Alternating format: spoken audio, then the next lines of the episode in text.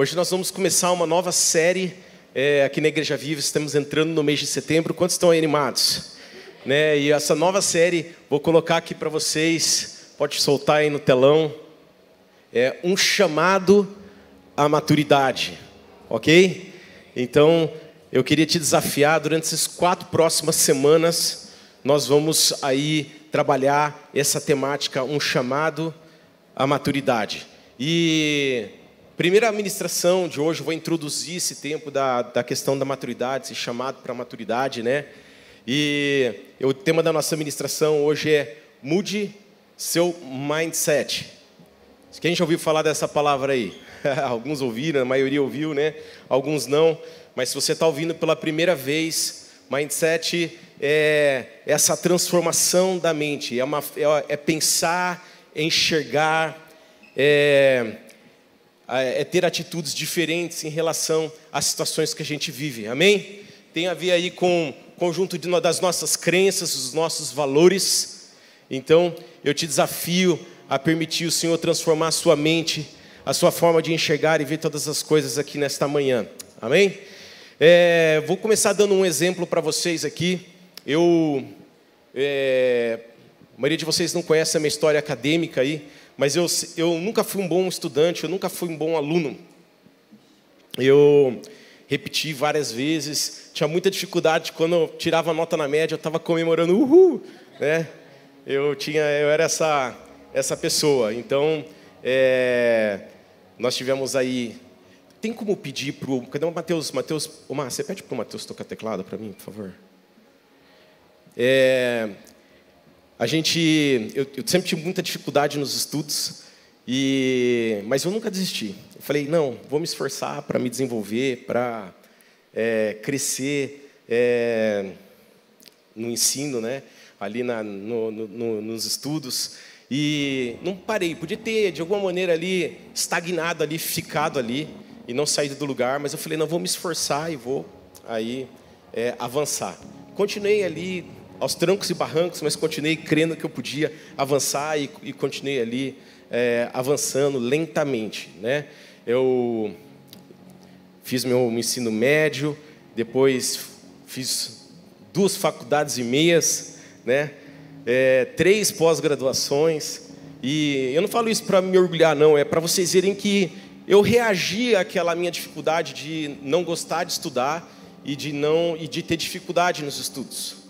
Né? E quando a gente fala em mindset, a gente está falando é, de um mindset que ele pode ser dentro desse, conceito. A gente tem um mindset que é fixo, que é aquele mindset que a gente não reage àquela situação, a gente simplesmente a gente para ali e fala, ah, eu não tenho dinheiro para estudar, eu não consigo, eu tenho dificuldade, eu não vou avançar. E a gente tem aquele mindset de crescimento que a gente fala assim, não, é, eu vou conseguir, eu vou me desenvolver. E foi dessa forma que eu reagi a essa questão do estudo na minha vida. Eu virei e falei assim: eu vou me desenvolver, vou mudar as minhas atitudes, vou começar a estudar mais, vou começar a me interessar mais, vou começar a ler um pouquinho mais. E aí uh, conseguir avançar e me desenvolver. Mas dentro desse, dessa temática que eu dei hoje aqui, mude o mindset, eu queria mudar esse mindset é, fixo por um mindset carnal e queria transformar esse mindset de crescimento no mindset de Deus. Quantos estão comigo aqui acompanhando o raciocínio? Amém? E quando a gente fala desse mindset carnal, a gente está falando daquela pessoa que, ela mesmo depois de cristã, ela tem atitudes carnais. Ela tem, ela, ela não acredita que ela pode se desenvolver ministerialmente, ou ela não acredita que ela pode viver os sonhos de Deus para a vida dela, ela não está aberta ao novo, não está aberta ao crescimento, ela não se move né, nos dons, daquilo que Deus tem colocado na vida dela, e ela está sempre ali é, procurando se manter fixa na posição dela, não mudando as suas atitudes. Quantos estão acompanhando? Né? Porque quando a gente entende, quando a gente crê, a gente aceita Jesus como nosso Senhor e Salvador, a gente, a gente entende que a gente precisa crescer e se desenvolver e mesmo alcançar essa maturidade com Cristo. Amém? E quando a gente fala desse mindset de Deus, a gente está falando dessa postura onde a gente dá muito mais importância para Deus, a gente busca muito mais a ajuda de Deus do que a ajuda de homens, ou a gente está menos preocupado com a, com a, nossa própria força, mas a gente está focando em Deus, a gente está focando sempre no crescimento, em servir o nosso próximo, a gente está sempre preocupado em usar os nossos dons. Quantos estão compreendendo? A nossa postura em direção a, a, essa, a, a essa, essa postura de Deus, crendo que Ele está nos transformando e gerando um crescimento e mudando as nossas vidas o tempo todo. Eu poderia dar um exemplo aqui dos, dos dons. Talvez você já tenha é, orado por alguém por cura. Quem já orou por alguém por cura? Quem orou por alguém por cura e essa pessoa foi curada? Levanta a mão.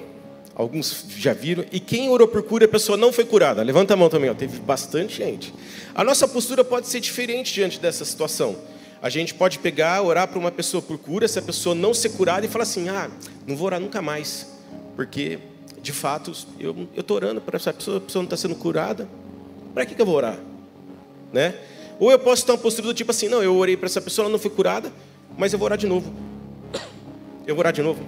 Eu vou orar de novo, quatro, cinco, dez, cem vezes, até que eu vou ver a pessoa curar. E eu vejo a pessoa curar e eu me alegro com aquilo. Eu mudo a minha atitude, eu procuro aprender mais, eu procuro conhecer mais, estudar mais o assunto, me debruçar naquilo, na minha vida com Deus, me aproximar de Deus para que eu possa se mover. É através do dom de cura. E eu estou dando um exemplo bem simples. Ou alguém pode virar e falar assim: Ah, eu um dia eu sofri um abuso no passado, não importa qual tenha sido o seu abuso. E você pode dizer: Ah, eu vou viver dessa forma, eu vou permitir que isso trave minha vida. Eu não acredito que Deus pode me curar, me libertar disso. Ou eu posso dizer assim: Não, eu creio que o Espírito Santo pode me libertar. Eu creio que Jesus Cristo morreu na cruz e me libertou. E eu posso avançar em direção ao meu destino, independente daquilo que aconteceu no meu passado. Tudo bem? Estamos avançando aí. Romanos 12 diz assim: Romanos 12, versículo, capítulo 12, versículo 2 fala: Não se amoldem ao padrão deste mundo. Quando a gente fala não se amoldem ao padrão deste mundo, a gente está falando, não tem esse mindset carnal. E aí continua lá, mas transformem-se pela renovação da sua mente, para que sejam capazes de experimentar. Então, Transforme-se pela renovação da mente. Fala dessa transformação, desse, dessa mudança de mindset, para que sejam capazes de experimentar, fala Romanos 12. Esse experimentar, abre aspas aí, é esse praticar a boa, perfeita e agradável vontade de Deus na sua vida. Então, como que a gente de fato vive essa boa, perfeita, agradável vontade de Deus para as nossas vidas? Como a gente passa a a permitir ou viver essa realidade do reino dos céus nas nossas vidas, quando a gente transforma a nossa mente, quando a gente não mais é, olha as coisas na perspectiva humana e terrena, e a gente começa a olhar nessa perspectiva do céu. E Deus nessa manhã, nessa, nessa, primeira, nessa primeira palavra dessa série, é, onde nós estamos falando aqui um chamado à maturidade, eu queria dizer uma coisa: Deus está nos, nos despertando para que a gente permita que a gente transforme a nossa mente, para que a gente mude o nosso mindset e comece, que a gente comece a ter atitudes diferentes em, em, direção, em relação às situações que nós estamos vivenciando. Você está comigo? Essa chamada maturidade especial passa por essa mudança desse mindset carnal para esse mindset de Deus, amém? Vamos ver aqui um exemplo na Bíblia sobre esse mindset carnal que você vai dizer para mim assim, Pastor Renato, você está pregando uma heresia nessa manhã e eu vou te provar que eu não estou. Beleza? Abre lá em 1 Coríntios 3, 1 a 3. E vamos ver o que fala ali, o que Paulo diz ali à igreja de Corinto. E ele fala ali: Eu, porém, irmãos, não vos pude falar como a espirituais, e sim como a carnais como a crianças em Cristo. Leite vos dei a beber, não vos dei alimento sólido, porque ainda não podíeis suportá-lo, nem ainda agora poderei, podeis, porque ainda sou, sois carnais. Verso 3: Porquanto havendo entre vós ciúmes e contendas, não é assim que sois carnais e andais segundo o homem? Paulo aqui ele está relacionando, ele está comparando a igreja de Corinto a uma igreja que era carnal, a uma igreja que era como criança, que fala aqui no final do versículo 3 que andava segundo o homem. Ele tinha implantado aquela igreja de Coríntios, Paulo, para que ela fosse uma igreja que ela amadurecesse. Ele tinha implantado aquela igreja para que ela crescesse, para que ela expandisse. Mas tudo que ele ouvia falar sobre aquela igreja era sobre prostituição, sobre imoralidade, sobre divisão, que eram as características da igreja daquele tempo. E muitas vezes nós estamos hoje tendo as mesmas atitudes que aquela igreja que era como uma criança, aquela igreja que era carnal, que era pautada por padrões humanos, nós estamos vivendo da mesma forma. Uma das características daquela igreja de Corinto era a divisão no meio do povo. E nós estamos diante da eleição, é ou não é verdade? E nós Devíamos estar intercedendo, orando juntos, clamando para que Deus faça a vontade dEle e mesmo se movendo em unidade nesse sentido. E o que a gente faz? A gente, através das nossas opiniões, a gente é, propaga divisão no meio do povo. A igreja cristã, falando da igreja cristã como todo, não como a igreja viva, ela está dividindo quando ela devia estar tá construindo quando ela devia estar, de fato, desenvolvendo um pensamento, desenvolvendo uma, uma direção, uma, a vontade de Deus, andando em direção à vontade de Deus sobre a política e o governo da nossa nação. Percebe que, de maneira muito sutil, muitas vezes a gente acaba tendo as mesmas atitudes que a gente vê na igreja de Coríntios, de Corinto. Deus está nos chamando para essa vida de maturidade. Deus está nos chamando para a gente não mais ser pautado por essas coisas, mas pelas coisas do reino de Deus, pelos valores e pelos padrões do reino de Deus. E é interessante como muitas vezes a gente quer achar argumentações de justificativa para provar que a gente está certo, dando a nossa opinião sobre a eleição. Eu quero te dizer, não tem nenhuma opinião que você possa dar, nenhuma opinião, nenhuma argumentação que você possa dar sobre a eleição, boa, se ela estiver construindo divisão nós precisamos construir unidade no meio do povo, unidade na nossa nação. Eu estou convicto disso, de que a gente precisa andar de forma diferente nesses dias. O povo cristão não pode andar como o mundo, não pode se assemelhar como o mundo. Causar divisão é o que o mundo faz. Nós queremos causar unidade na nossa nação. Sabe, nós estamos nesse ano de em obras, é ou não é em 2022? E em obras fala da gente ser transformado e praticar a palavra de Deus. O que estava acontecendo com, com, a igreja de Corinto? Ela não estava praticando os mandamentos de Deus, ela não estava praticando aquilo que, aqueles valores que ela tinha aprendido. Quando a gente não pratica a palavra de Deus, nós estamos andando de forma carnal. E por isso o em obras que a gente tem trabalhado na igreja viva é tão importante, porque fala da gente andar de forma prática, de viver de forma madura. Não dá para a gente viver uma vida que é incoerente, que a gente aprende algo aqui dentro e lá fora a gente prega algo diferente através das nossas atitudes. As pessoas estão olhando para nós como nós estamos reagindo a tudo. As pessoas estão olhando para nós em relação àquilo que a gente está falando, aquilo que a gente, como a gente está agindo.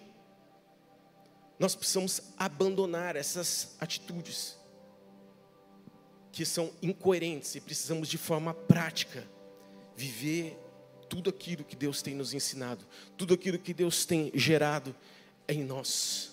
Você pode dizer amém?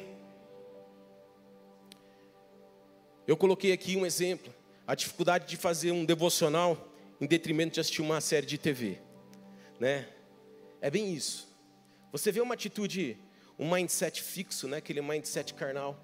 É quando você não consegue parar de assistir um filme para ler a palavra de Deus e fazer o devocional que você não fez ao longo daquele dia. Você quer fazer lá um testezinho, né? Se eu fosse fazer assim, 10 perguntas para ver qual é o seu mindset, né? Talvez estarei lá. Pergunta número 1. Um, você consegue desligar o Netflix e ler a Bíblia para fazer o seu devocional diário? Sim ou não? Aí você coloca lá, sim ou não, você está avançando. Pergunta número 2. Você consegue fazer a sua atividade esportiva para ter o seu tempo de devocional? Sim ou não? Sei lá o que você gosta de fazer, sei lá o que te cativa, nesses dias. Mas será que você é capaz de abrir mão das coisas deste mundo para poder é, aí, é, experimentar e se relacionar mais com Deus? E, e ser levado a esse lugar de maturidade, esse lugar de crescimento? Eu vou colocar aqui um outro mindset, um mindset de Deus. Josué e Caleb. Abre lá em Números 13, 27. Números 13, 27 a 31. Diz assim: Este foi o relatório que deram a Moisés. Entramos na terra a qual vocês nos enviou, e de fato é uma terra que produz leite e mel com fartura. Aqui está o tipo de fruto que nela há. Contudo, o povo que vive ali é poderoso e suas cidades são grandes e fortificadas. Vimos até os descendentes de Enaque. Os amalequitas vivem no Negueb e os ititas, jebuseus e amorreus vivem na região montanhosa. Os cananeus vivem perto do litoral do mar Mediterrâneo e no vale do Jordão. Caleb tentou acalmar o povo que estava diante de Moisés. Vamos partir agora mesmo para tomar a terra, disse ele. Com certeza podemos conquistá-la, mas os outros homens que tinham feito com ele o reconhecimento da terra discordaram. Não podemos enfrentá-los, são mais fortes do que nós. Aqui conta a história seguinte: Moisés pega os 12, 12, 12 pessoas ali, um líder de cada tribo, 12 espias, e ele fala lá, vai lá ver essa terra que manda leite e mel e traz um relatório para a gente. E essas 12 pessoas chegam lá, e ele, quando eles retornam, 10 deles falam assim: ó, não dá, tem exércitos poderosos, tem situações para a gente é, transpor no meio do caminho, tem um mar vermelho ali na frente para a gente passar, tem tanta coisa que impede a gente de é, tomar a posse daquela terra, não vamos. E Josué e Caleb, ele tem qual atitude? Tem um versículo que fala aqui, no versículo de número, finalzinho do 30. Vamos partir agora mesmo e tomar posse daquela terra. A gente vê a postura diferente, mindset desse de Josué e Caleb, dizendo assim: nós vamos, nós cremos na palavra de Deus para nós, nós vamos avançar em direção a essa terra que manda leite e mel. Vamos encontrar dificuldades, terão aí guerras, batalhas, nós teremos que experimentar como eles viram acontecer ali o, o mar se abrir de maneira sobrenatural para que eles pudessem passar. Tantas coisas aconteceram para que eles pudessem avançar.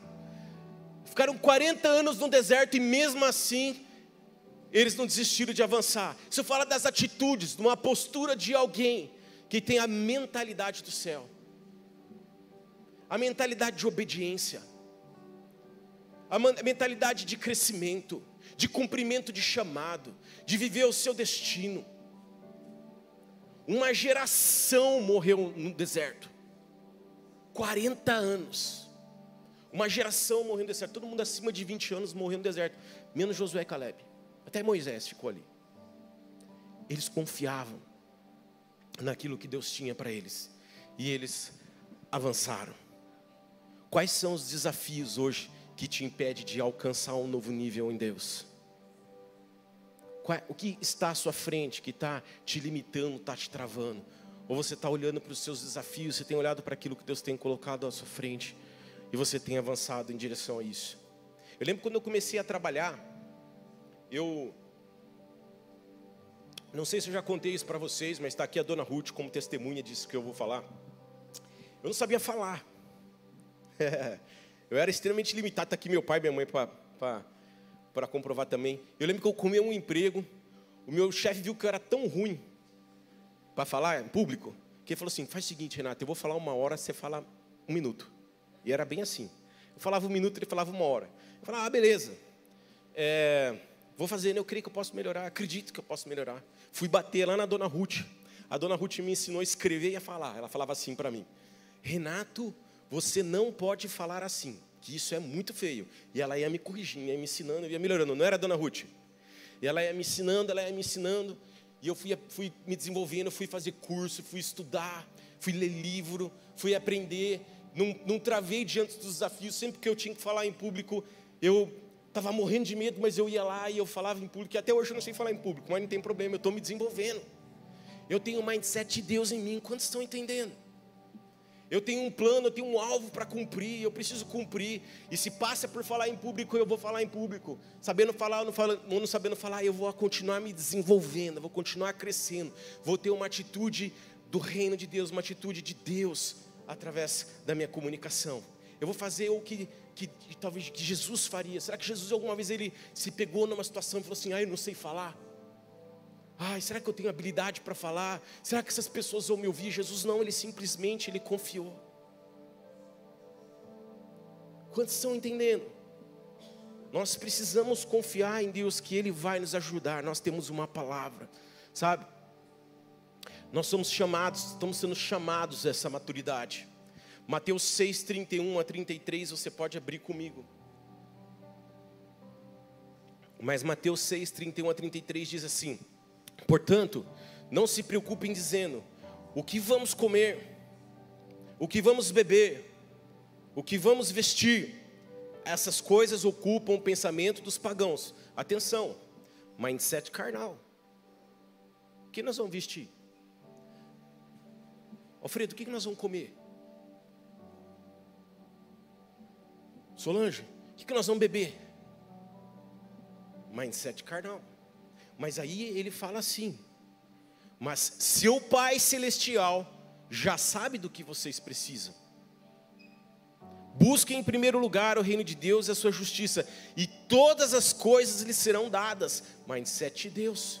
Compreender que o céu está disponível para eles, compreender que o Pai cuida deles. Alguém que fica preso a essa, essa mentalidade carnal, essa mentalidade humana e terrena.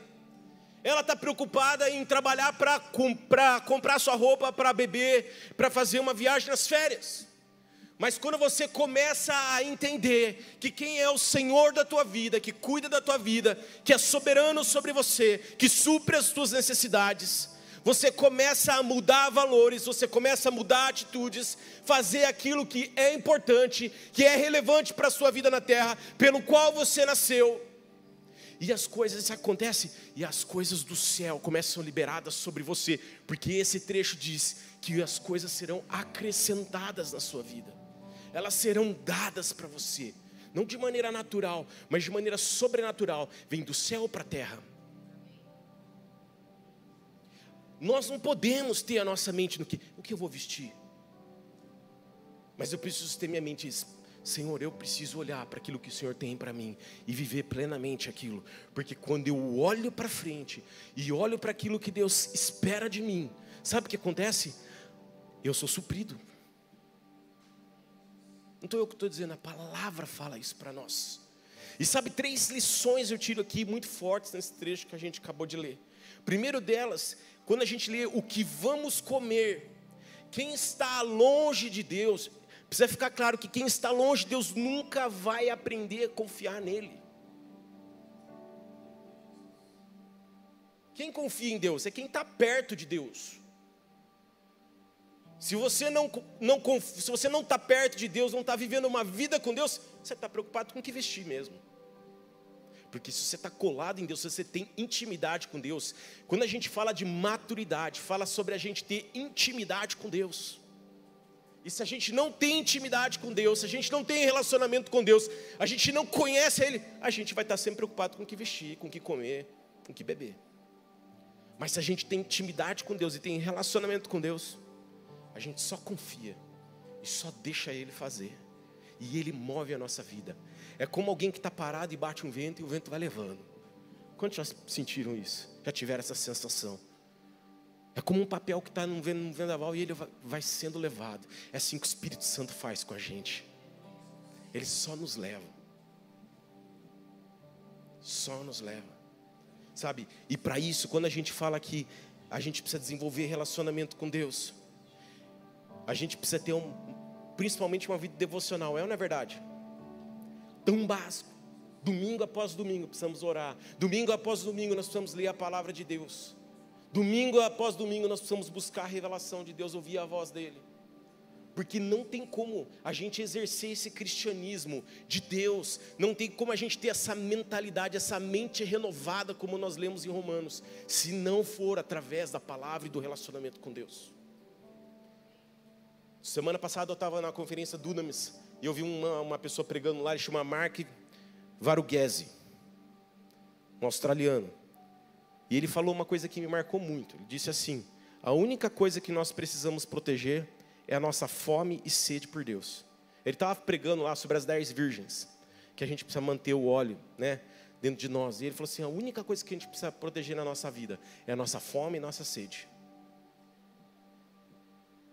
Eu coloquei num papelzinho, ó, tá aqui no meu computador. Proteja a fome e a sede por Deus. Nós vamos proteger a nossa fome e nossa sede por Deus. Nós vamos todo dia estar na presença de Deus, comendo dele. O que traz sentido para nossas vidas e o que regula nossas vidas é a gente estar na presença de Deus. A segunda lição que a gente tira aqui é que esse versículo fala assim: Mas seu Pai Celestial já sabe do que vocês precisam. A cruz estabelece essa filiação para a gente. Agora, quem às vezes a gente aceita Jesus como nosso Senhor e Salvador, a gente fala ali, Senhor Jesus, eu creio que você morreu na cruz para a gente, mas parece que a cruz de Cristo é algo muito longe, muito distante, e que ela não tem um impacto e um efeito na nossa vida. A gente precisa tornar a cruz de Cristo algo real para nós.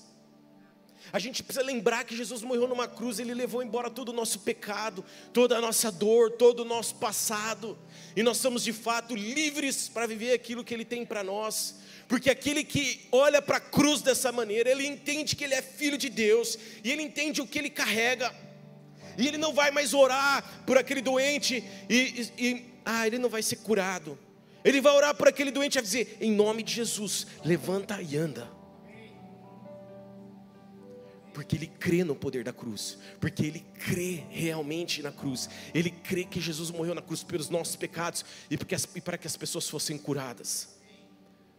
Eu volto e meia, eu falo assim, Deus, eu, no meu tempo de oração, eu falo assim, Senhor, eu quero renovar essa aliança com você.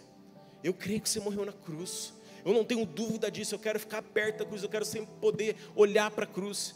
É óbvio que o nosso Cristo ele ressuscitou, ele está vivo, mas a cruz traz um significado para a gente, de que ficou tudo ali, que nada mais me impede de viver aquilo que ele tem para mim. Você pode dizer amém? E terceiro ponto, diz assim: busquem em primeiro lugar, deseje a mudança. A gente não deseja crescer naturalmente? Eu, dei, eu comecei dizendo, dando meu exemplo aqui nessa manhã, de que eu comecei a, que eu, a, a buscar o crescimento nos estudos, no desenvolvimento acadêmico. Foi ou não foi? Precisa buscar da mesma, da mesma forma que a gente busca algo natural, a gente precisa buscar algo que é espiritual. Funciona da mesma maneira. Quando a gente está falando sobre um chamado à maturidade, quando a gente está falando em andar em direção a um, um, lugar de maturidade, de crescimento, fala de de fato eu ser intencional e eu buscar isso na minha vida. E como é que eu busco isso na minha vida? Por exemplo, abrindo tua planilha do Google, colocando lá na sua agenda eletrônica para sempre, todos os dias, das 6 às 7, devocional. Isso é ser intencional. Isso é buscar o crescimento espiritual para a tua vida. A gente não consegue acordar mais cedo para orar, a gente não consegue parar algo que a gente está fazendo, deixar de fazer algo deste mundo terreno para fazer o nosso devocional. E quer ser crente coerente, não dá. E quer uma transformação de mindset, não dá. Quantos estão entendendo o que eu estou dizendo? Porque resultados diferentes precisam ter atitudes diferentes. Você pode dizer amém? Você quer um resultado diferente na tua vida? Você quer viver coisas novas na sua vida? Você quer viver um novo para você? Precisa ter atitudes diferentes. Eu preciso ter atitudes, eu preciso buscar mais a Deus. Eu preciso estar com Ele. E aí eu vou viver essa maturidade. Eu preciso ter intimidade com Deus. E aí eu vou viver essa maturidade. E eu queria começar essa primeira série nessa, né, dessa, a primeira ministração dessa série dizendo que nós precisamos mudar a nossa mente. Nós precisamos ter essa mente do céu, essa mente de Deus. A gente precisa entender que a gente não pode viver de forma carnal, mas a gente precisa viver de, no espírito. Você pode dizer amém? Sabe, nós, eu creio que Deus tem algo, coisas grandes para a igreja viva nesse próximo tempo. Deus tem algo grande para a igreja, de uma maneira geral, falando da igreja no mundo. Qual vai ser a nossa postura diante disso? Será que quando vierem os desafios a gente vai se recuar e vai ficar parado no lugar e vai viver de forma fixa? Ou será que quando os desafios estiverem na nossa frente nós vamos dizer assim: eu assumo, eu pego esse desafio para mim? Você pode dizer: eu pego esse desafio para mim, não importa o que tem à frente, porque lembra, a nossa mentalidade é uma mentalidade do céu. Tudo bem? Ela não é uma mentalidade terrena. Jesus não faz conta assim, um mais um é dois. A conta dele é diferente. Eu quero dizer uma coisa, já tá, você já tem tudo disponível para você. E às vezes a gente fica vivendo um mais um é dois. Só que a conta de Deus é um mais um é infinito. Você pode dizer amém? Você crê nisso? A gente precisa andar de forma diferente nos nossos dias. Eu fico, eu já falei isso para vocês, tá? Eu fico namorando um terreno que está aqui atrás, aqui, né? Custa lá, sei lá, uns 4 milhões e meio. para Deus é nada. O Simar acabou de falar, sabe por quê? Ele já tem isso tudo. Qual é o limite de nós temos um terreno de 4 milhões e meio? Nada. Quero dizer uma coisa para vocês. Sabe o que nos impede de ter aquele terreno? NADA, nada. Porque a gente já tem os recursos para isso. Agora, como nós vamos nos posicionar? Qual vai ser a nossa atitude diante disso? Aquela atitude do tipo assim: ai, Renato, irracional, não sabe, não está vendo quanto tem na carteira, quanto tem na conta do banco. Tem nada a ver, gente. Tem a ver com aquilo que eu acredito, com o que eu creio. Tem a, tem a ver com aquilo que eu sei que eu posso avançar em direção àquilo, em Deus, porque eu tenho um Pai, que Ele é dono de todas as coisas. E se Ele é dono de todas as coisas, Ele tem ou não tem 4 milhões e meio? Ele tem. Você pode dizer amém? Você tem dúvida que Deus vai dar para gente? Eu não. E eu queria que você estivesse junto comigo nisso. Vamos mudar a nossa mentalidade, mudar a forma de viver, não a partir de uma ótica humana e terrena, mas através dessa ótica do céu, do reino de Deus. Amém?